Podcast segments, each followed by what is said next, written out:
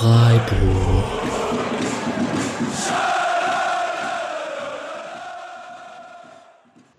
Dann hallo und herzlich willkommen zur 117. Episode des Podcast Freiburg. Wir sind äh, ungelogen so fünf bis zehn Minuten nach dem Abpfiff. Drei. Drei Minuten, Alex sagt drei Minuten, äh, nach dem Abpfiff des Pokalspiels in Bochum. Ähm, ich sag mal kurz Hallo in dieser kleine Runde. Hallo Alex. Grüß dich, Patrick, und wir müssen den lieben Benny hier begrüßen, der neben mir sitzt, den ich aus Freiburg kenne und wir hatten gerade vielleicht das eine oder andere Bier, aber haben uns sehr gefreut über das Schallei-Tor da am Ende. Grüß dich, Benny. Hi Patrick, hi Alex, vielen Dank, dass ich hier sein darf mit euch. Ähm, wow, was ein Spiel. Bin immer noch ein bisschen geflasht und freue mich umso mehr, dass ich mit euch jetzt ganz kurz mal dieses Spiel bereden darf. Also wie fühlt sich denn jetzt an direkt nach dem Spiel? Ein bisschen schlechtes Gewissen, Mitleid mit Leid oder einfach nur rein Freude? Alles, alles ein bisschen. Also ähm, ich glaube, Alex hat es vorhin kurz auch erwähnt. Es gibt, glaube ich, wenige Clubs, insbesondere Clubs im Ruhrpott, denen man es eigentlich mehr gönnt, ähm, weit zu kommen. Nichtsdestotrotz muss man sagen, Alter, was für ein krasses Spiel, insbesondere auch von Nico Schlotterbeck. Es war der Wahnsinn. Und ich glaube, wenn man jetzt, wir schauen gerade ein bisschen auf dem Fernsehen, wenn man die Freiburg-Fans sieht, die auch einfach nach Bochum mitgereist sind, die man das ganze Spiel über gehört hat, ist es einfach der Wahnsinn, wenn man sieht, wie wir es ins Halbfinale geschafft haben. Und es ist einfach große Erleichterung und mega Freude. Grüße an den Julian, ha? Der ja. steht ja irgendwo mittendrin.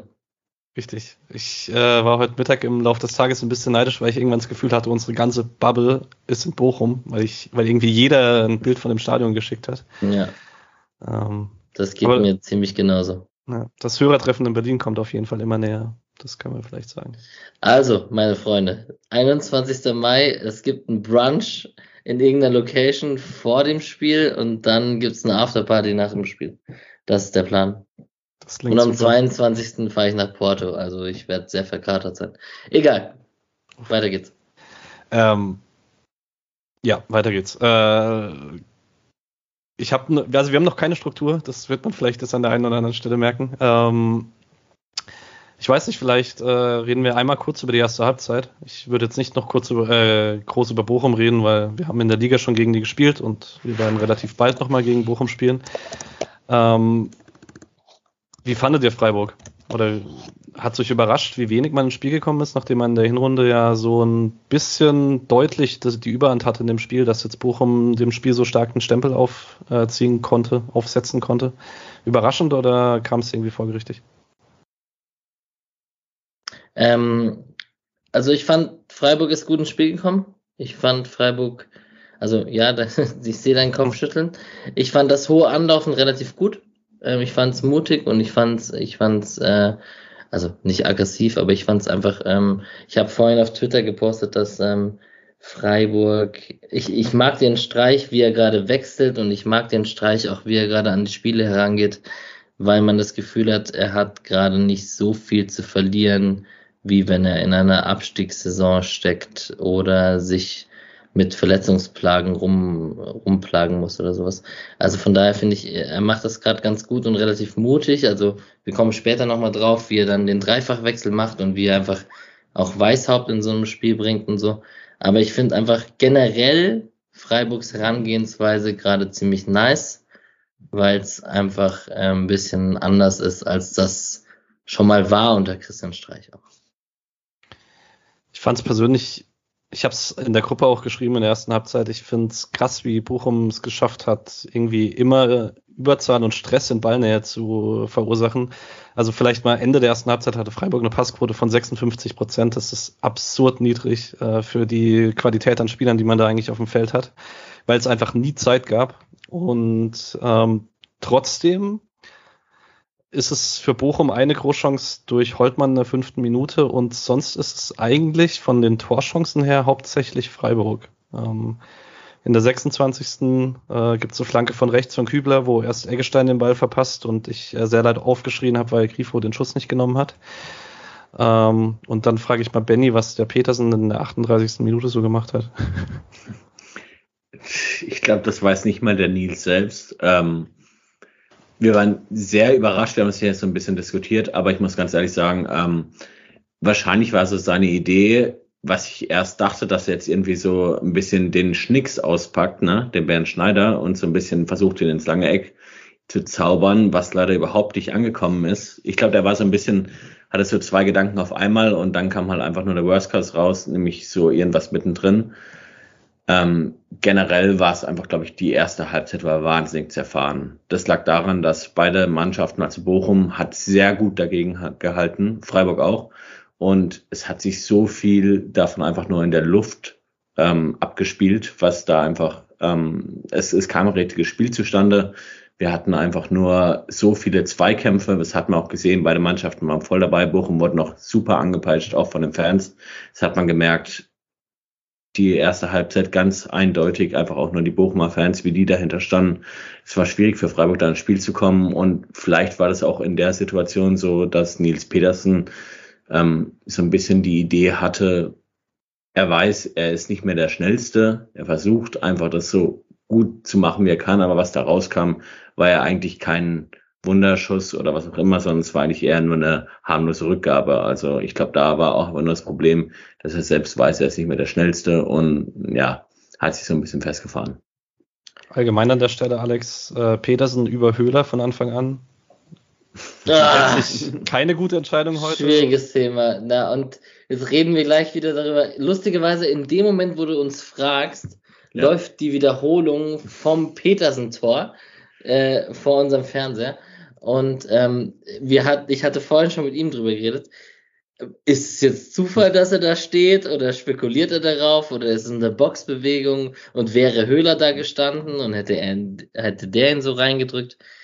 Nee, also ist, glaube ich, bewundernswert, wie Nils Petersen sich dann trotzdem wieder in die Startelf zurückgekämpft hat. Wir haben alle damit gerechnet, dass, dass er das vor diesem Pokalspiel nicht ist und dass er das vielleicht eher in Leipzig ist. Vielleicht macht es auch tatsächlich, wenn man es jetzt äh, äh, rückbetrachtet, mehr Sinn, dass ein Höhler mehr von Anfang an spielt gegen Leipzig als ein Petersen gegen Bochum. Also wahrscheinlich macht das sogar Sinn, wenn man es jetzt mal so überlegt. Wir haben alle damit gerechnet, dass Höhler von Anfang an spielt, weil er im letzten Spiel nicht von Anfang an gespielt hat.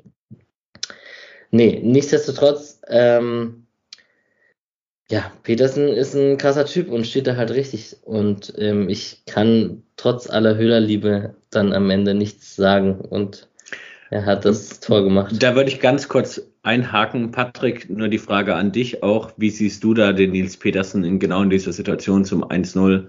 Ähm, krasses einfach nur Vermögen von Nils Petersen oder doch einfach nur der Lucky Punch? Ich würde sagen, dass es dann immer ein Mix aus beiden ist. Also es ist zumindest. Ah, hör doch auf mit so also, nein, also die Tatsache ist die, es gibt keinen anderen Offensivspieler, bei dem ich mir weniger Gedanken drüber gemacht habe, hätte, ob das jetzt abseits ist oder nicht, weil ich bei Petersen dann irgendwie das Grundvertrauen habe, dass er sich da richtig positioniert.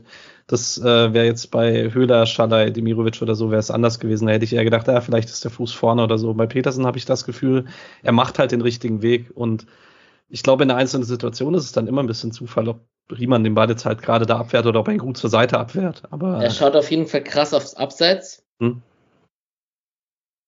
Das haben wir in der letzten Woche schon besprochen, dass er einfach in der Boxbewegung, er weiß genau, wie er sich zu bewegen hat und ähm, steht da halt nicht so einen dummen halben Meter im Absatz oder so. Hm. Aber naja. Ähm, ich hätte gerne Höhler von Anfang an gesehen. Ich habe aber Höhler, Spoiler Alert, sehr gefeiert am Ende, wie er die Freistöße gezogen hat in bester Höhler-Manier. Und ähm, ist, ist auch nicht so das falsche Rollenverhältnis, je nachdem, gegen welchen Gegner man spielt, dass auch mal ein Petersen von Anfang an spielt und der Höhler dann in den letzten 30 Minuten als defensiv starker Stürmer ähm, reinkommt. Also das kann auch mal einfach so rum besser funktionieren als andersrum. Voll. Ja, und vielleicht auch noch zu den beiden, ich fand dann Höhler, also völlig richtig, was du gesagt hast, aber ich fand ihn mit Ball mhm. schwach nach der Einwechslung und vor allen das Dingen. Das ist Quatsch. Was ich mir halt auch dachte, war, dass äh, man mit ihm auf dem Feld dann vielleicht mal ein paar lange Bälle festmachen kann gegen Leitsch und Bella Kotschap und das konnte man auch mit Höhler nicht. Ähm, von dem her ist halt tatsächlich die Frage, ob der Effekt riesig gewesen wäre, wenn dann Höhler von Anfang an auf dem Feld gestanden wäre statt Petersen. Von dem her. Aber ist letztlich wahrscheinlich dann auch nicht der riesige Unterschied. Worüber wir noch sprechen müssen in der ersten Halbzeit ist über die äh, MMA-Einlage von Ah. gegen Lucadia gegen Philipp Lienhardt. Die haben wir beide nicht live mitbekommen, sondern wirklich nur dann anhand von euren WhatsApp-Kommentaren und anhand von Twitter haben wir uns das wieder angeschaut. Und dann kam es ja in der Halbzeit mit Schweinsteiger und ich weiß nicht, wer, wie heißt er? Äh, Simon. nee, Alexander Bommes, glaube ich. Ja, Alexander da, Bommes, hier genau. von, vom Quizspiel. Genau, gefragte Jagd. Ich habe mich die ganze Zeit Ja, gefragt der Halbzeit, wann die gefragt, Jäger ja, rauskommt. Dankeschön, danke. ja. Ähm, gefragt, ja, können wir irgendwie einen Titel einbauen dann oder sowas. Genau. Ich weiß nicht.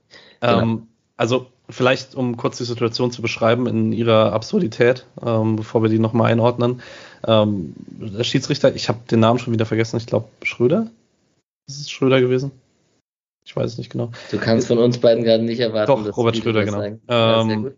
Auf jeden Fall, er sieht die Szene nicht, weil die ist in seinem Rücken. Er pfeift sie dann trotzdem ab, als Lienhardt auf dem Boden liegt, weil er offensichtlich irgendwie ein Signal bekommt, dass da was ist. Äh, Freiburg wartet auch noch, also Lienhardt und Schlotterbeck äh, reden auf den Schiedsrichter ein. Und dann kommt die erste Wiederholung für, schon für den Fernsehzuschauer. Das heißt, man muss davon ausgehen, dass Köln das schon bekommen hat. Und dann ist noch ein bisschen Pause und dann geht's weiter mit Abschlussflecken. Und äh, nach allem, was man so liest und auch Schröders Hand war nicht am Ohr, gab's halt nicht mal einen Check. Und das ist, also es gibt für mich keine Erklärung so, weil ähm, er hat's, er kann es ja nicht mal wahrgenommen haben und das ist ja alleine schon eine Eingriffsschwelle und selbst wenn er es wahrgenommen hat, ist es eigentlich fast für mich eine relativ klare Fehlentscheidung, da nicht rot zu geben. Aber dass da gar nichts passiert, ist absurd. Also zwei Dinge. Ja, erstens gebe ich dir hundertprozentig recht. Es muss da eigentlich, äh, es, es sah so aus, als würde der Schiedsrichter das nicht gesehen haben. Das heißt, eigentlich müsste da der VAR eingreifen. Und dann, was mich außerdem noch irritiert hat, ist, dass Bastian Schweinsteiger in der Halbzeitpause gesagt hat, ja, da kann man eine gelbe Karte geben. Für mich, wenn du das pfeifst, dann ist es eine Tätigkeit und Tätigkeit ist eine rote Karte. Also da war irgendwie so eine Divergenz da, die ich nicht so ganz verstanden habe. Für mich war das eigentlich eine klare rote Karte und das hat gar nichts mit einer Freiburg-Brille zu tun. Das ist eine Tätigkeit und eine Tätigkeit ist einfach eine rote Karte. Und was ihn da geritten hat, ich habe keine Ahnung, weil das war einfach, und da gebe ich Bastian Schweinsteiger wiederum recht, es war eine dumme Aktion. Aber es ist eine klare rote Karte. Wenn du jemanden am Hals wirkst, dann, naja, ist eine Tätigkeit, ist eine rote Karte, fertig aus. Man muss auch sagen, so sympathisch wie die Buchumer Mannschaft ist, die beiden Stürmer sind es nicht, weil Luca Dia und Polter, also mal unabhängig von. Ah, Sebastian Polter, absoluter Hass, ey. Also der macht nachher das Tor. Also ich hatte ja auf Twitter gepostet, ich habe Angst, dass Danny Blum ein Tor macht. Und da habe Mhm. ich aber tatsächlich Sebastian Polter vergessen, der noch, noch 10.000 Mal viel schlimmer ist als Danny Blum, Junge. Ey. Ey, ich meine, also eigentlich ist es äh, dann gelb-rot, wo er Kübler nach der Kübler-Foul so rumschreit, weil davor ist es halt gelb gegen Nico Schlotterbeck in der zweiten Halbzeit, wo er Ja. so irgendwie das Trikot über die Schulter drüber zieht. Aber ja, also ich weiß nicht, wollt ihr vielleicht noch allgemein Wort zur Schiedsrichterleistung sagen? Fandet ihr es auch so schlimm wie ich? Gute Frage. Habe ich nicht so schlimm wahrgenommen. Aber auch einfach nur, ich glaube, das, also um den Schiedsrichter in Schutz zu nehmen, glaube ich, ist es ein scheiß Spiel für einen Schiedsrichter. Da könnte ich jetzt wieder mit dem Kreisliga Alex um die Ecke kommen. Der muss mindestens einmal pro Folge kommen, aber das ist wirklich ein Kackspiel zum Pfeifen. Also da gab's und das kann man jetzt auch beiden Mannschaften positiv auslegen, weil die berühmte Intensität von Christian Streich, die immer so gepredigt wird, ähm, das war schon äh, von beiden Seiten vielleicht durchs Stadion getrieben, vielleicht auch einfach durchs Viertelfinale getrieben, sehr intens von Anfang an. Durchs hohe Anlaufen, durch viele hohe Bälle, durch schnell in die Schnittstelle passen wollen und schnell zum Abschluss kommen. Aber es, das, das, was gefehlt hat in der ersten Halbzeit generell, war ja eine Ballstaffette über acht, neun Stationen, ohne dass mal, also mit Ruhe, ohne dass mal was passiert. Und das gab es auf beiden Seiten nicht so wirklich. Ist, finde ich, auch so ein bisschen das, was ich Streich die Saison vorwerfen würde, auch in der Rückrunde. Man hatte das jetzt in ein paar Spielen, Köln, Mainz, jetzt auch heute Bochum, dass man das in der ersten Halbzeit so überhaupt nicht im eigenen Spielaufbau hinbekommen hat, mit Ruhe am Ball. Und es dann aber Anfang der zweiten Halbzeit relativ gut ging. Und ich weiß nicht, entweder er macht herausragende Videoschulungen in der Pause, wo er dann irgendwie das gut umstellen kann, oder die Umstellung ist von Anfang an drin und er macht sie erst zur Pause. Und das finde ich dann, also den zweiten Punkt fände ich ein bisschen komisch, weil man sich damit halt echt so ein bisschen Spielzeit wegnimmt. Yes. Genau. Agree. Ja, agree. Ähm, zweite Halbzeit startet eigentlich mit, mit guten Freiburgern, ähm, deutlich präsenteren Freiburgern und ich würde jetzt nicht sagen folgerichtig mit einem 1-0, aber es war jetzt dann nach den ersten fünf Minuten nicht komplett überraschend. Ähm, Zuckerball, Nico Schlotterbeck auf Kühli. Alter. Alter. Nico Schlotterbeck. Mhm. Können wir mal kurz Nico Schlotterbeck. Spieler des ja. Spiels, es tut mir leid, aber wirklich. ja. Absoluter Wahnsinn. Ich, ich habe es die ganze Zeit versucht zu verkaufen, dass Nico Schlotterbeck so nicht spielen könnte ohne Philipp Lienhardt. Aber wie präsent kann man eigentlich als Innenverteidiger sein? Ähm, soll ich es dir vorwegnehmen oder möchtest du gerne, sagen? Nein, darfst gerne du darfst sagen. den brasilianischen Innenverteidiger gerne selber nennen. Ja. Für mich der moderne Lucio.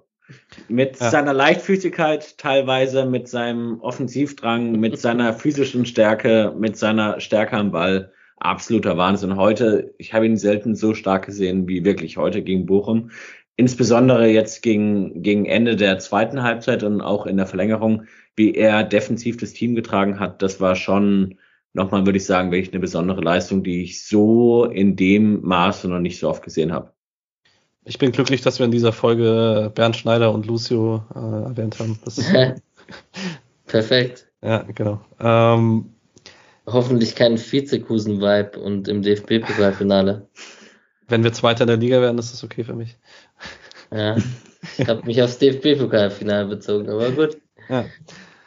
Ähm, wer bei dem 1 auch nochmal eine Rolle spielt, äh, dem, über den wir vielleicht auch sprechen können, wenn es um Spieler des Spiels geht, weil wir jetzt dann nicht, ja, wobei in der Verlängerung hätten wir vielleicht ab und zu noch drüber gesprochen. Ich fand Kübler in den ersten 90 Minuten krass gut.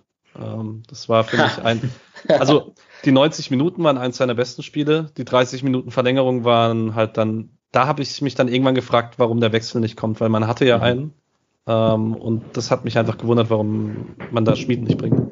Aber du wolltest was zu sagen, Benny.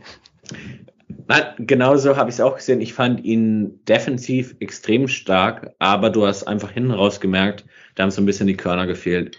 Es klingt ein bisschen platt, aber es war so nach vorne über den Kübler kam da einfach teilweise viel zu viel ungenaue Pässe. Da war ein bisschen schlampiges Abspielen und so. Und du hast einfach gemerkt, ich glaube, der ist extrem viel gelaufen, der hat extrem viel ähm, gekämpft, aber hinten raus hat so ein bisschen was gefehlt. Da habe ich mich auch gefragt, ob es da nicht nochmal eine Lösung gewesen wäre, wenn man da jemand anderen bringt. Ich kann es gleichzeitig auch verstehen, dass man halt also er hat die höhere Endgeschwindigkeit, aber er hatte die halt nicht mehr dann ohne Kraft. Aber dass man halt ja. vielleicht Schmied nicht unbedingt gegen Holtmann oder Antwia J stellen möchte, war irgendwie für mich auch verständlich. Aber ja, können wir vielleicht in der Verlängerung noch in der einen oder anderen Szene, wobei. Yes. So viel, genau. Ähm, 1-0 vielleicht noch. Ähm, einen letzten Punkt dazu. Der Abschluss kommt dann von Schade ähm, und der Abschauer von Petersen. Und Kevin Schade hat es so ziemlich den, die Geschichte der, der zwei Halbzeiten heute. Ähm, da ist ja in der ersten Halbzeit fast gar nichts gelungen. Und in der zweiten Halbzeit dann plötzlich ziemlich viel. Was würdest du sagen, woran es lag, Alex? Äh, Schade ist immer noch für mich eher ein Einwechselspieler als ein von Anfang an Spieler. Also der Impact, den er ab der 60. bringt mit so richtig viel Power, ist für mich echt viel, viel wertvoller als von Anfang an. Da muss er sich dann halt hinentwickeln, dass er das von Anfang an auch auf die Bühne bringt, beziehungsweise dass er, also wahrscheinlich muss man sein Spiel dann auch ein bisschen verändern, weil ab der 60., 70. ist es halt ein anderes Spiel als, also entweder liegst du hinten ab der 60. und dann ähm, musst du Vollgas geben oder du liegst vorne ab der 60. und kannst auf Konter spielen oder sowas aber ähm, von Anfang an in einem relativ gewünschten, dominanten Freiburger Spielaufbau ist er jetzt vielleicht nicht die optimalste Lösung stand jetzt, aber da muss er sich tatsächlich äh, auch im Kurzpassspiel in, in den, in den Einzelaktionen, da ist er zum Beispiel schlechter als ein Jean, als, als Beispiel, wenn man so die Stationen vorne betrachtet. Ja, und ansonsten, also ich fand diesen Angriff einfach krass. Also nach dem Diagonalball, ich weiß gar nicht genau, wer den Kopfball zurückgespielt hat. Kübi. Das, hat, das war Kübi. Und ähm, das war alles einfach sehr clever. Das war ein Diagonalball, das war zurückgeköpft, das war direkt Abschluss gesucht und das war dann der Stürmer, der spekuliert und ähm, auf den Abpraller wartet, zur Seite weg. Und ja, da kann man jetzt halt, Höhler wäre da vielleicht nicht gestanden, ist in Ordnung. Äh, muss man vielleicht mal Nils feiern in dem Moment. Und Nils, Nils kleines Revival an dieser Stelle, Respekt dafür. Ja, absolut. Ich meine, ist halt auch, wenn du in so einem Spiel einen Stürmer hast, der dann sein Tor macht zum 1-0, ist es relativ egal, was er drumherum macht, weil er hat halt sein Tor gemacht. Gerade ein Stürmer wie Petersen. Ähm, schade dann noch meine 60. rechts durch gegen Staphylidis, wo in der Mitte Jeong, äh, Petersen und Grifo stehen. Da fehlt ihm tatsächlich dann einfach noch so ein bisschen die Ruhe am Ball. Ich glaube, wenn Grifo da so durch ist an der Grundlinie, steht es 2-0. Schade spielt den Querpass halt den Fuß von Riemann, der den dann nach vorne abwehrt. Das war ein bisschen schade. Ah, wir werden mal gehasst, wenn wir schade Wortspiele machen. Äh, heute, heute ist kein Aber Korrektiv. wenn, wenn, Keine schade Wortspiele erwähnen. Nein. Aber Okay. heute wäre der Zeitpunkt, das einfach zu machen. Okay. Genau, weil vier Minuten später poltert es auf der anderen Seite. Ja! Oh. Okay, Scheiße. sorry. Äh, ich weiß nicht, Alex, wir hatten, Richtig austoben ohne Mischa und Julian. Ist Richtig. super. Alex, wir hatten unterschiedliche Meinungen zur Fehlerkette, wenn ich das in der Gruppe richtig gesehen habe. Was passiert denn für dich in der Situation? Ah, ihr habt euch auf Höfler. Ähm, Nee, gar nicht. Gar nicht. Wie gar nicht? Also Höfler ist es für mich auch nicht. Für mich ist es äh, erstmal Grifo, der einen sehr, sehr schlechten Deckungsschatten spielt für stimmt. Ähm, und dann ist dahinter die Rotation einfach schlecht, weil äh, Nico Stotterbeck steht da ohne Gegenspieler und Günther steht draußen bei Asano und kann deswegen Höfler nicht helfen. Also es ist da, ich für mich macht, also Höfler sieht natürlich nicht gut aus in einem Zweikampf, aber es ist halt, Ja, aber also, Zweikampf. Kreisliga Alex sagt direkt, Ja. niemand sieht gut aus, wenn man in der Mitte plötzlich überspielt wird und ein schneller Außen einfach die von, davon rennt. Also da ist halt ein Absicherungsgedanke und ein in der Mitte Aufnehmungsgedanke. Also so eine, dass die Flanke dann so perfekt kommt, das kann passieren, ist sehr unwahrscheinlich bei Bochum, weil die nicht so gut sind wie Freiburg. Aber generell ist es trotzdem noch immer noch der letzte Fehler, den, den Stürmer nicht aufzunehmen in der Mitte. Also so, das würde ich äh, niemand, also wer war das? War es Lienhardt wahrscheinlich? Lienhardt war das, ja. Mein, mein Liebling. Würdest du sagen, ist ein Fehler von Lienhardt? Ich finde, die Flanke ist einfach absolut perfekt getimt. Und dann ist eine gute Stürmerbewegung leicht, dass, also, ich weiß nicht.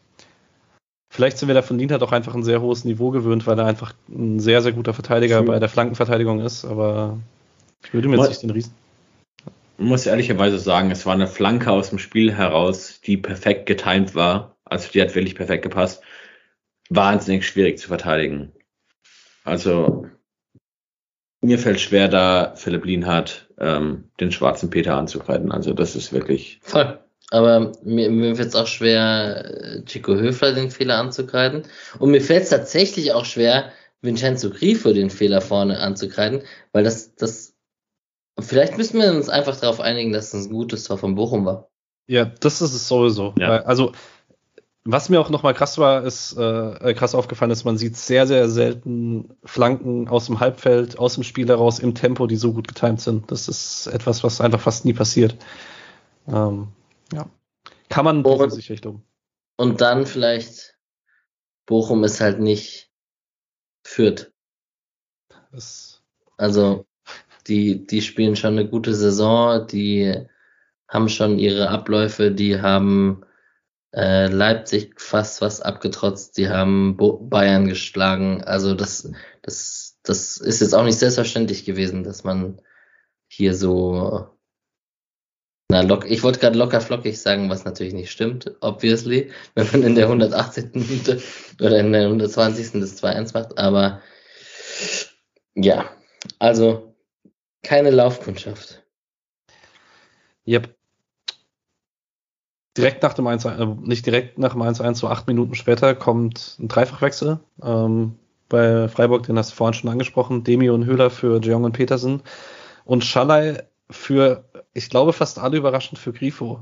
Wart ihr da, also Grifo sicherlich nicht mit seinem besten Spiel für Freiburg, aber es kam trotzdem ein bisschen aus dem Nichts. Ah, offene Fragen, perfekt. Nee, alles gut. Ähm, ich hab's, ich hab's die Büffelherde genannt. Ich, ich lieb das schon sehr krass, dass man als Freiburger, aus Freiburger Verhältnissen kommend, einfach Schalai, Demirovic und Höhler bringen kann. Das ist schon Next Level zu vorherigen Zeiten. Und ja, das mit Grifo, wir haben, wir haben uns dann auch, wir haben durchgezählt und wir, wer ist noch auf dem Platz? Und wir haben so, wir haben so gesucht, wir, wir haben gesehen, wer kam, wir haben nicht gesehen, wer, wer, wer runtergegangen ist. Und dann haben wir durchgezählt und dann so, ah, schade, steht noch auf dem Platz. Und ähm, das, das war, glaube ich, für uns beide sehr überraschend, tatsächlich. Dennoch finde ich es, und jetzt auch, da muss man, glaube ich, den Weißhauptwechsel, auch der dann bald später kommt, noch äh, mit einbeziehen. Das, das ist schon, ich, ich mag das schon sehr gerade mit Streich und den Wechseln und den, das ist schon sehr mutig und sehr nicht defensiv und da kam kein Gulde dann oder sowas. Hm. Aber ich hatte das Gefühl, ganz ehrlich, erst hatte ich ein gutes Gefühl, als die Wechsel kamen, aber so nach zehn Minuten ungefähr, ich glaube, die kamen so ungefähr Anfang 70. Heißt Gefühl, irgendwie, entweder die haben sie noch nicht so ganz gefunden oder irgendwie so dieses Pulver wurde relativ schnell verschossen. Ich hatte das Gefühl, dieser positive Impact, was er auch wollte, ist einfach nochmal diese, diese äh, Ausdauer und einfach auch diese physische Stärke, die er da eingewechselt hat. Irgendwie, ich habe das nicht so wirklich gesehen. Ich hatte das Gefühl, die waren da so ein bisschen lost und eigentlich Bochum hat danach noch mehr Momentum gewonnen. Das war so ein bisschen mehr Eindruck, dass die Idee gut war, aber es kam nicht so hundertprozentig rüber. Also ich würde dir auf jeden Fall zustimmen. Und es ist auch, ich finde, Bochum hat es echt über die meiste Zeit dieses Spiels hinbekommen, dass es äh, denen ihr Spiel war. Mhm. Also dass Flecken lang schlagen musste, Riemann hat sowieso immer lang geschlagen, es waren halt immer Zweikämpfe und Luftduelle und Freiburg hatte nur ganz wenige Phasen, in denen sie da rausgekommen sind. Ja, ähm, trotz ähm, mutigem hohen Anlaufen von genau, Freiburg. Also, absolut. und das ist weird, ne? Also, Bochum ja, hat es geschafft, halt deren Stempel aufzudrücken, obwohl Freiburg, glaube ich, alles gegeben hat, dass das nicht so passiert. Ja, aber es ist halt schwierig, weil, also, du musst schon sehr gut anlaufen, um gezielte lange Bälle von Riemann zu verhindern, weil der ja. die auch einfach sehr gut schlägt. Genau. Ähm, in der 81. kommt Weißhaupt für Schade und ähm, was ich krass finde, ist tatsächlich, egal wann Weißhaupt auf dem Feld steht, wie oft er gesucht wird. Weil er halt irgendwie so ein Element bringt, was sonst außer Grifo keiner im Freiburger Kader hat. Ähm, und hat auch ein paar ganz gute Aktionen, hat einen Distanzschuss, der ähm, vorbeigeht, hat einen sehr guten Steckpass auf Demirovic, der ein bisschen äh, unplatziert äh, schießt. Und ich habe in der 88. noch eine Szene, das war die letzte. Darf ich ganz kurz was ja. zu Noah Weißhaupt, zu dem, Klar. zu der Pointe sagen? Weil, ähm, jetzt komme ich wieder mit Kreisliga, Alex, aber wirklich ganz wichtig, es ist nicht selbstverständlich, dass ein etablierter, ähm, erfahrener Kader junge Spieler sofort einbindet in ihren Spielaufbau, ohne Kompromisse oder ohne, ohne Angst, dass also man überspielt die gerne und, und sucht sie nur in dem Moment, wo sie wirklich Impact haben. Aber bei Noah Weishaupt, so wie du gerade gesagt hast, scheint das nicht der Fall zu sein, sondern sie haben so Grundvertrauen in seine Qualitäten. Und das spricht dann wiederum für seine Qualitäten, die er anscheinend im Training bringen muss, oder sonst wüssten sie es nicht, oder in den Spielen, den Impact, den er bisher gegeben hat. Und das, also das ist wirklich, das zieht sich bis in die letzte Liga runter. Du, du ab dem Zeitpunkt, wo du junge Spieler einsetzt, also es tut denen halt so gut, wenn sie Bälle bekommen. Und das tut Noah Weißhaupt bestimmt auch sehr gut bei Freiburg zu spielen gerade. Also win, win, win. Absolut. Ähm, ich habe mir die letzte Szene aus der regulären Spielzeit noch aufgeschrieben, die, äh, weil in Verlängerung war Mitschreiben nicht mehr dran zu denken, ähm, weil ich in der 88. noch über eine Sache reden möchte, weil mir, weil ich einen Bochum herausheben möchte. Der 88. ist auch Weißhaupt nochmal am Ball und spielt den klassischen hinterlaufenden Ball auf Günther, der eigentlich auch im richtigen Moment gespielt ist und Gamboa blockt die Flanke. Und ich habe das bisher noch bei keinem Rechtsverteidiger diese Saison gesehen in der Bundesliga, dass wenn Günther da im Vollsprint kommt, dass die Flanke dann noch geblockt wird und Gamboa ist einfach ein Tier. Also das fand ich, also das war echt ein sehr, sehr krasses Spiel. Wir, also ich fand jetzt nicht mal, dass Günther so viel falsch gemacht hat, aber Freiburg hat wirklich viel probiert über die linke Seite und in letzter Instanz wohl alles verteidigt. Also ich hatte das Gefühl, das ganze Spiel über, dass Bochum rein physisch komplett on fire ist. Also dass die komplett da sind und die haben das wirklich gut gemacht. Es war ein richtig ekliges Spiel von Anfang bis Ende und die haben das durchgezogen. Das fand ich absolut faszinierend. Deswegen, ohne jetzt vorzugreifen, aber auch in der Verlängerung hat man ja dann gesehen, wo der Schuh gedrückt hat. Das war einfach, dass Bochum wirklich gewollt hat und physisch da war. Die hatten die Kapazitäten, das so zu machen. Ja. Perfekter Übergang. Ist auch, also ja, vielleicht eine Sache noch dazu. Äh, Bochum hat Sonntag gespielt, wir Samstag. Hm. Ist vielleicht, Boah, ich dachte Bochum echt, das wäre ein Vorteil gespielt. gewesen, ne? Ja. Ich dachte, das wäre ein Vorteil gewesen. Das hat man heute absolut zu keiner Sekunde gemerkt. Und ich greife sie jetzt vor, tatsächlich. Hm. Ähm, Benny hat, saß neben mir und hat gesagt in der Verlängerung, Bochum wirkt fitter. Und das dann, also unter dem Aspekt, was du gerade gesagt hast, war es gerade perfekt was, ist äh, für mich ein bisschen absurd gewesen. Ist halt so ein bisschen die Frage, Bochum hat halt auch ähm, mehr Spieler, die wirklich über Physis kommen. Vielleicht ist es auch einfach eine Situation, in der das nochmal ein bisschen mehr zieht. Ich habe es aufs Publikum geschoben. Ja, ist auch ein Vorteil, klar. Und in der Verlängerung war echt, das waren 10.000 hin oder her. Ich will nicht wissen, wie laut es gewesen wäre, wenn das Spiel morgen gewesen wäre und da 20.000 Leute drin gewesen wären dann wäre da, glaube ich, die Post noch mehr abgegangen. Äh, ich habe gerade mit Julian kurz geschrieben, ich soll noch kurz loben, dass äh, den Freiburger Support im Blog, ähm, der durchgehend da war, das hast du vorhin schon mal angesprochen, Benny, dass man die immer wieder gehört hat. Ähm, 1000 Leute an einem Mittwochabend in Bochum. Ist schön, dass sie alle belohnt wurden. Und Julian steht immer noch bei 100% Pokalviertelfinals. Und es ist immer emotional, scheinbar. Ja. Ähm, ja, allgemein zur Verlängerung.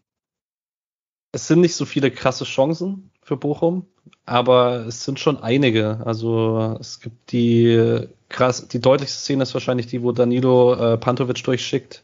Der gibt in die Mitte und Polter berührt den Ball im Fünfer und der Ball geht knapp am Tor vorbei. Ähm, in der 104. hat Polter den Pfostenschuss, wo der Ball davor ein Mühe im Torhaus ist, aber wo es auch davor einen Durchbruch gibt über links. Und diese Szenen eint halt alle, dass Kübler nicht mehr hinterherkam. Wir hatten es jetzt vorhin schon mal davon. Mhm. Ist es ein großer Fehler, dass dann wirklich, dass man nicht reagiert hat? Oder würdest du sagen, es gibt irgendwie einen guten Grund? Dachte, denkst du, Ophoff wäre gekommen? Ist eine sehr gute Frage. Ich glaube tatsächlich, Christian Streich wird seine Idee damit gehabt haben und der wird einen besseren Plan haben, als wir den wahrscheinlich haben. Ähm, es war einfach nur eine Sache, die extrem auffällig war. Ähm,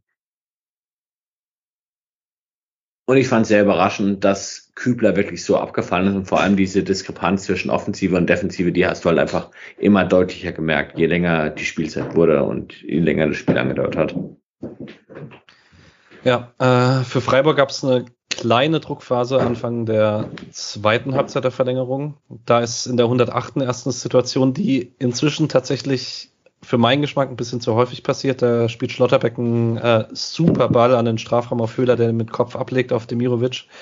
Und der hat aus 16 Meter eigentlich eine super Abschlussposition und braucht wieder einen Tick zu lange. Und das ist, ich meine, Alex, du bist ein großer Demi-Fan es, er ist jetzt fast zwei Jahre in Deutschland. Glaubst du dran, dass er das noch da den großen nächsten Schritt macht? Weil ich habe ja. so langsam meine Zweifel.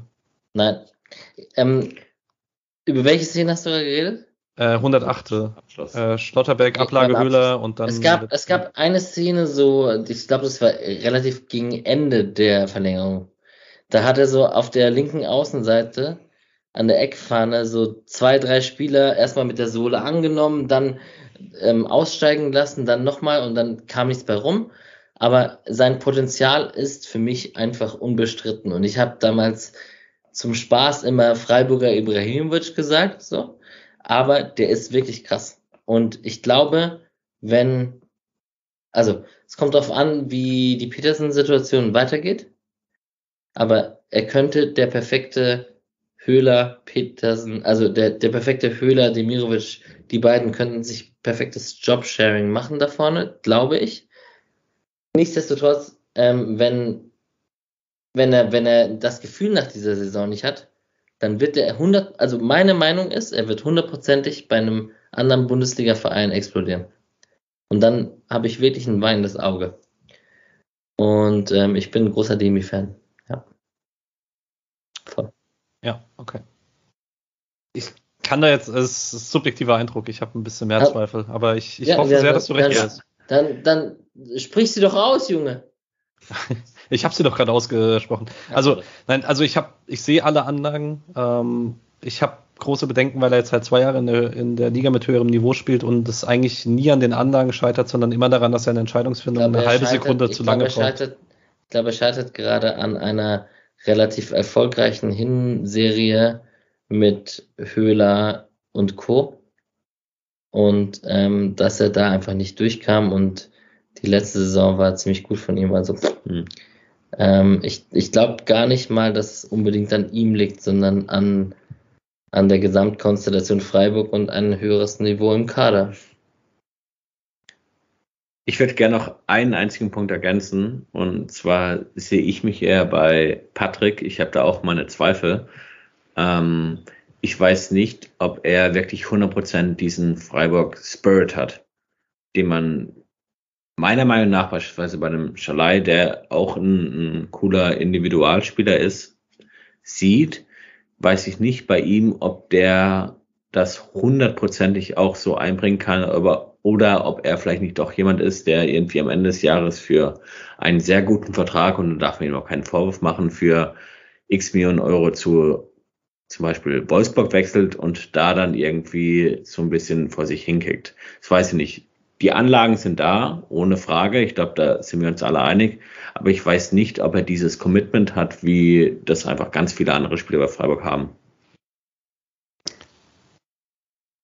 Gut.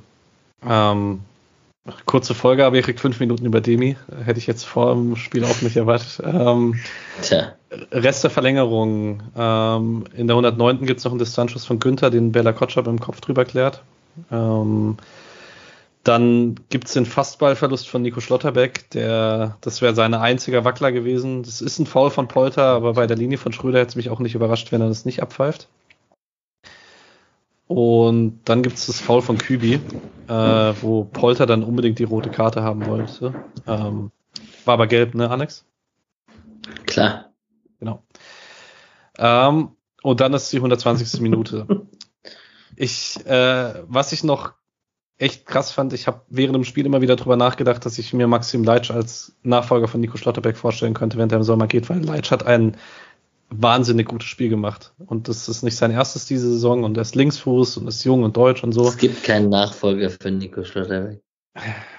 Okay. In drei Jahren dann, wenn er für 100 Millionen zu Real Madrid gewechselt ist. Ja. Ähm, aber in der 120. macht er den Fehler und ich weiß, ich glaube, der lange Ball kommt von Nico der so ein bisschen unkontrolliert ist. Ja. Ähm, und das ist eigentlich gar nicht so unähnlich wie das 2-1 für Bochum im Hinspiel gegen Freiburg. Äh, Leitsch hat eine komische Position für ihn als Innenverteidiger, wie, ihn, wie sie Dienert hatte im Hinspiel in Bochum.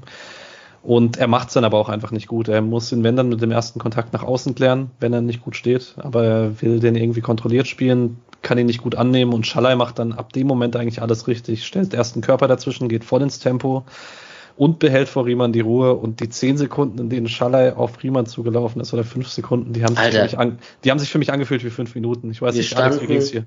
Wir standen nebeneinander, so, so haben uns schon so halb umarmt, so geschrien, ja, ja, bitte, bitte, bitte. Also wirklich so, ich will gar nicht Julian gesehen haben. Ich weiß nicht, wo war Julian vom Stadion her gesehen? Auf der anderen Seite. Ah, okay. Ist er von ihm weggerannt? Das ist natürlich bitter. Ähm, nee, das, das, das war schon, es waren schon fünf Sekunden des Leidens und der Hoffnung, auf jeden Fall. Und ähm, was man wirklich, also das ist der Schalai der letzten Saison, der kühl gelernt hat, in Abschlüssen da zu sein und einfach, also, könnte man auch über FIFA reden übrigens, ne? Einfach mal so ganz easy nur den Fuß reinhalten und den Ball so locker am Torwart vorbeispielen, anstatt den Vollspann anzuschießen oder irgendwas. Also perfekt, ultra geil, tut, wird ihm mega gut tun und Ähm, Prediction: Schalai wird für den Rest der Rückrunde einer der wichtigsten Spieler beim SC Freiburg sein. Ja, halte ich für sehr wahrscheinlich. Ich finde, das war die, der Trend war in den letzten Wochen schon erkennbar, dass es besser war als in der Hinrunde. Und das ist auf jeden Fall ein emotionaler Höhepunkt. Ja. Ähm, man kann vielleicht allgemein noch zur Freiburger Mannschaft sagen, wir haben jetzt oft genug über Nico Stotterbeck geredet, auch Schaller ist da so ein bisschen der Typ dafür. Vielleicht hätte man vor zehn Jahren ähm, keine Spieler gehabt, die dann vor die Bochumer Kurve rennen und sich äh, die Hände an die Ohren halten, so vom wegen, ich höre nichts von euch und sich dann mit Bierbechern beschmeißen lassen. Ich glaube, das wäre vor zehn Jahren in Freiburg nicht passiert. Und? Findest du es schlimm? Nee, ich find's geil. ich find's auch geil. und du? Muss, muss. Also, ich habe einen Bochum-Fan in der ähm, Hassen Gruppe sie uns von- mittlerweile mehr? Also der ist sehr sauer auf die Szene, aber er ist jetzt nicht sauer, dass wir gewonnen haben oder so. Aber ähm, dass man halt, dass die Spieler dann vor den Bochumer Block gegangen sind zum Jubeln, das ist in Bochum nicht so gut aufgenommen worden. Aber Die, die hätten dasselbe getan. Also ganz Zumal, ich meine, was wird von Schaller erwartet, dass er irgendwie ans andere Ende des Stadions rennt? Also Naja. geil. Also ähm, Kann, kann äh, Julian ja berichten, dann nächstes, in der nächsten Folge zum Leipzig-Spiel. Richtig. Ähm, was ich vielleicht noch zum Bochumer Publikum, die waren nach dem Spiel relativ laut und es gab laute Maxim Leitsch Sprechchöre, was auch so ein bisschen für den Stil da im Stadion dann trotzdem spricht, dass man da auch, also es ist, finde ich, so ein bisschen schon Freiburg ähnlich. Das wäre nämlich wahrscheinlich in Freiburg auch passiert. True. Letzte Worte zum Spiel. Ach, einfach geil. Also ich, wir haben uns alle schon ab einem gewissen Zeitpunkt mit dem Elfmeterschießen befasst und ähm, haben überlegt, also ob Uppi jetzt da reinkommt. Äh, Ne, wir machen natürlich keinen Chelsea-Move, dass der beim elften Schuss da den drüber ballert. Aber ähm, generell haben wir schon drüber überlegt, wer, wer sind die fünf Schützen? Was macht man jetzt damit? Wie geht man damit um? So, ich bin eigentlich im Nachhinein sehr dankbar, dass man das in der regulären Nachspielzeit entschieden hat. Ich glaube, ich, glaube, eine Sache dazu, wenn wir sagen, wir haben uns alle damit befasst. Alex, du hast dich damit ab der 30. Minute befasst, ich ab der Stimmt. 110. Da gibt es immer einen Ja. kleinen Unterschied. Das ist korrekt. Ähm, ich glaube nichtsdestotrotz, das ist ein krasser Motivational Push, einfach der uns jetzt auch wirklich jetzt noch ein fucking Spiel bis ins Finale, ne? Und das können wir bitte auch noch uns dahin tragen. Bin da fest überzeugt, dass es läuft. Aber ist geil. Das Thema ist gut. Motivational Push. Also wirklich, das Ja. kann jetzt wirklich dieses Team auch im Kampf, also es kann uns auch tragen im, im Spiel gegen Leipzig jetzt kurzfristig. Es kann uns aber auch tragen einfach über die letzten neun Spieltage und die zwei Spiele, die es hoffentlich sind im DFB-Pokal. Und das ist, also es gibt schlechtere Zeitpunkte, um ein Spiel in der 120. Minute zu entscheiden. Absolut. Ähm, ich habe jetzt auch drei Themenpunkte für euch. Punkt eins. Drei! Ja, Spieler des Spiels ist schnell abgehakt, glaube ich. Spiel des Spiels, Nico Schlotterbeck. Nico Schlotterbeck. Nico Schlotterbeck und Julian hat mir auch Nico Schlotterbeck geschrieben. Ah, okay. uns einhellig. Cool. Das, einig? das ist ja ein Newsflash für diesen Ja. Podcast dieses Jahr. Ist schon länger nicht mehr passiert, muss man ehrlich sagen. Das stimmt. Das stimmt. Ähm, Punkt zwei, euer Wunschlos für das Halbfinale? HSV ist weitergekommen gegen KSC, Ja. ne? Hamburg, Leipzig, Union, Union. haben wir, ne? Genau. Also, Also aus, aus egoistischer Perspektive Union hier, mh, für mich als Berliner, oder einfach, also HSV auswärts fände ich tatsächlich auch geil. Jetzt, Mhm. jetzt bin ich schon wieder auswärts geil, was einfach komplett Firlefanz ist fürs Weiterkommen. Aber wunschlos ist HSV Leipzig Union, HSV zu Hause. ich hätte gerne HSV auswärts, weil ich bin tatsächlich äh, seit Jahren Verfechter der Regel, dass man endlich einführt, dass unterklassige Teams immer Heimrecht haben, weil das den Pokal, finde ich, ein bisschen spannender machen würde und deswegen möchte ich, dass wir dann auch Hamburg im eigenen Stadion schlagen. HSV auswärts würden wir beide nehmen. In der Heartbeat. Ja, ja. Ich glaube, Leipzig wird so oder so geschlagen werden müssen, aber wenn wir uns mal die Bilanz von Freiburg gegen Leipzig anschauen, dann können wir da mehr als entspannt in das Duell gehen, egal ob es im Halbfinale oder ob es im Finale ist. Kumpel von so, mir? Für mich ist tatsächlich die Mannschaft, die die größte Wahrscheinlichkeit hat, äh, Leipzig vor dem Finale zu schlagen, Union zu Hause. Das sind nicht wir. Aber wenn Leipzig an die alte Försterei muss, ist es ja. für die immer ein ekliges Spiel gewesen. Ja. Ach, Leipzig verliert auch in Hamburg. nee. Äh, Leipzig ist ein gutes Stichwort. Äh, ich habe gerade von Julian, auch das habe ich jetzt gerade noch abgefragt, äh, sein Tipp für Samstag. Ah. Ich zitiere 3-0 Freiburg, fuck him. ähm. ich will echt, sehr gut. Stadion-Euphorie. Ja. Ähm, ich weiß nicht, wie geht's euch für das Spiel am Samstag? Leipzig hat heute 4-0 gewonnen in Hannover. Die konnten relativ früh äh, ihre Stammspieler rausnehmen. Äh, Quadiol, Olmo Kunku haben alle nicht durchgespielt. Ähm, Freiburg hat natürlich den emotionalen Vorteil, vielleicht den kräftemäßig ein bisschen Nachteil. Man hat vier Spieler, die erkältet waren. Ich weiß aus sicherer Quelle, dass Schaller einer davon war. Wer die anderen drei waren, keine Ahnung.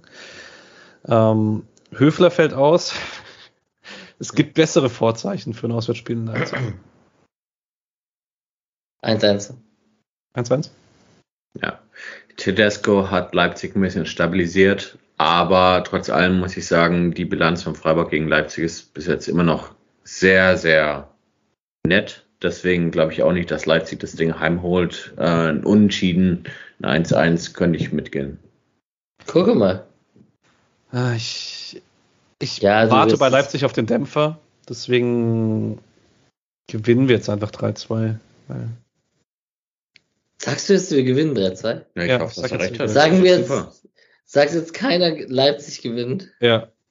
Alter. Also für was willst also du genau das Spiel aufnehmen, wenn du die Antwort nicht hast? Du, es hat uns gut getan, dass du 2-1 für Bochum getippt hast übrigens, ne? Ach, äh, Quatsch, wir, wir jinxen hier gar nichts. Also, ja, das.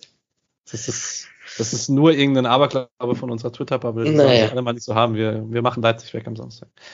Ähm, gut. Gut. Und dann, ja gut, dann wird's echt spannend. Gut. Richtig. Ähm, spannende Wochen. Also wir haben vor der englischen Woche gesagt, dass die richtungsweisend wird für die Rest der Freiburger Saison. Ich erinnere mich an deine Worte, Alex, aus der Aufnahme vom Augsburg-Spiel. Wir haben Hertha geschlagen und wir haben Bochum geschlagen. Wenn wir Leipzig schlagen, stehen wir auf jeden Fall auf Platz 4. Und dann wird die Rest der Saison spaßig, aber der wird auch spaßig, wenn wir Leipzig nicht schlagen, zur Einordnung. Dann Korrekt. Es ist eine knappe Dreiviertelstunde, das haben wir so ungefähr angepeilt. Kurze Folge, hä? Ja. ja. Ähm, ich danke erstmal Benny. Vielen Dank. Vielleicht hört man sich mal wieder. Ja, vielen Dank, dass ich hier mal dabei sein darf und einen semi-qualifizierten Senf dazugeben darf. Es war sehr angenehm, hat viel Spaß gemacht. Ist schön, dass Danke Christian dir gezeigt hat, wo der Senf steht. danke, Alex, ja. Ja, danke dir für die kurzfristige Moderation. Ähm, kurze Folge, perfekt. Ähm, wir hören uns wieder in der englischen Woche nach dem Samstagsspiel gegen Leipzig. Bis dann. Tschüss. Ciao.